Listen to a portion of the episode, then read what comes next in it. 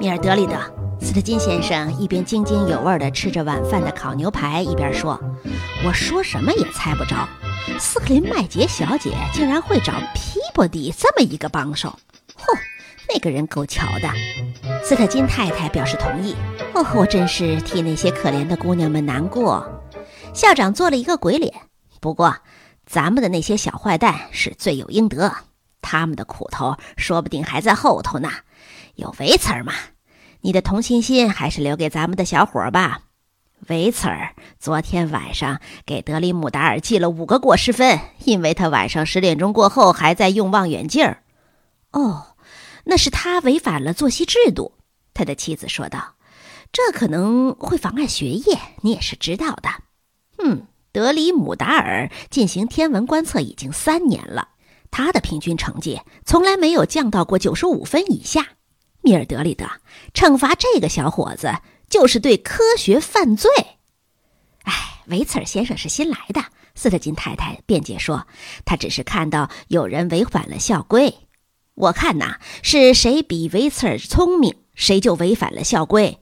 嗯，好家伙，保护世界上最聪明的学生，到了，倒成了恐龙式的陈规陋习了。这、这、这像什么话吗？哎呦，我的天哪！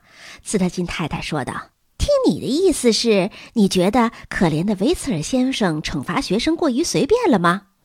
随便的，就好像是发出良言相劝一样。”校长气呼呼地说道：“今天晚上，他安排了一次突然袭击的宿舍检查，好更随便地给学生记过失分。或谢天谢地，不管怎么说，他今天没有来吃晚饭。哎哎，请你把肉递给我，好不好？”威廉，你的态度真是令人太失望了。”斯特金太太不客气地说道。“我相信，要不了多久，威茨尔先生就会在麦克唐纳男校感到胜任的愉快了。威茨尔感到胜任的愉快的地方，哼，我觉得应该是火炉。”她的丈夫平心静气，但是酸溜溜地回答道：“算了算了，我不想听了，威廉。”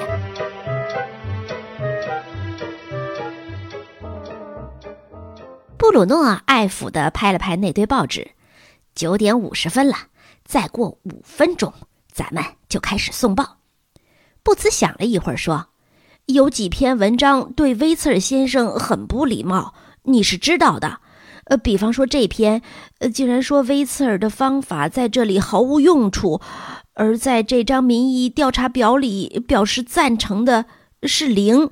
我想他会气疯的，那才好呢。”布鲁诺充满希望地说道：“没准儿他会因为怕挨到更多的骂而卷铺盖走人。”突然，响起了一阵尖利的敲门声。“谁呀？”布鲁诺喊道。“宿舍检查。”是瓦尔特·维茨尔的声音。布茨一把抱起报纸，吓得在房间里乱窜。“丢到窗外去！丢到窗外去！”布鲁诺小声说道。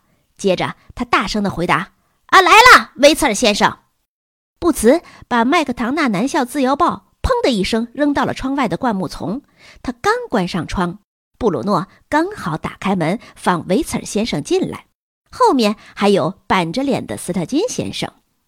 维茨尔先生手持笔记本，用挑剔的目光上下打量了一下。“哦，对，是沃尔顿和奥尼尔，没错吧？”“没，没错，先生。”布茨结结巴巴说道。“嗯哼。”还没准备睡觉，两分。屋里很脏，真不像话，三分。床铺没有铺好，再加一分。嗯，这里没有食物吧？啊，嗯，没有，先生。布鲁诺说道：“没有食物。”很好，威茨尔先生点点头。你们这个宿舍里有个同学啊，他在桌子里塞满了零食，我不得不没收，而且一收出来就收出了啊，整整三纸箱。呃，你是说你把微博的食物都拿走了？布茨脱口而出。校长转过身，咳嗽了几声。维茨尔先生看着手里的笔记本，每人六分。那么奥尼尔，你就十一分了。两百行字，我愿意完全服从麦克唐纳男校的一切校规。呃，沃尔顿，你抄两百五十行，星期五早晨交到我办公桌上。他最后又扫了一眼房间，再把房间收拾干净。就这样吧。说完。转身出去了，校长跟在他后面，扭过头来看着布茨和布鲁诺。老实说，校长脸上的神气，布鲁诺和布茨都琢磨不透，这到底是什么意思呢？瓦尔特·维茨尔，斯特金先生刚把门关上，布鲁诺就开始嘀嘀咕咕地骂开来了：“咱们俩得要抄四百五十行字，咱们可从来没有受过这样的突然检查呀！”布茨狠狠地说道：“那些文章写的还太客气了。”突然，布茨张大了嘴巴：“ 不止！”两个人冲过去，打开窗户。眼前的一副可怕的景象是，一阵狂风已经把三百五十份麦克唐纳南校自由报吹得遍地都是了。啊，布鲁诺，你看呐！布茨惊恐地喊道。布鲁诺却疯狂地笑了起来：“哈哈，咱们的报纸算送出去了，人人都能拿到一份连维茨尔也少不了。咱们就别费劲儿去抄写了。到下星期五，哼，维茨尔就要卷铺盖滚蛋了。”瞧，安娜很有道理的说道：“要是你没有想办法逃避跑三圈的话，本来是不会跑那么多圈的。没什么说的，得跟他干上一仗。”凯西都快气哭了，咱们得给他点厉害瞧瞧。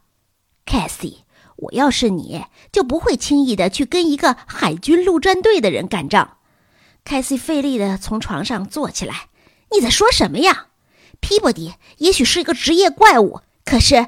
咱们是在斯克林麦杰女子进修学校，咱们是见过世面的。咱们要是想对付皮波迪，戴安警告说，世面嗯就会见过头的。哼，他有权利，凯西说道。可是咱们有群众，三百比一，咱们准能打败他。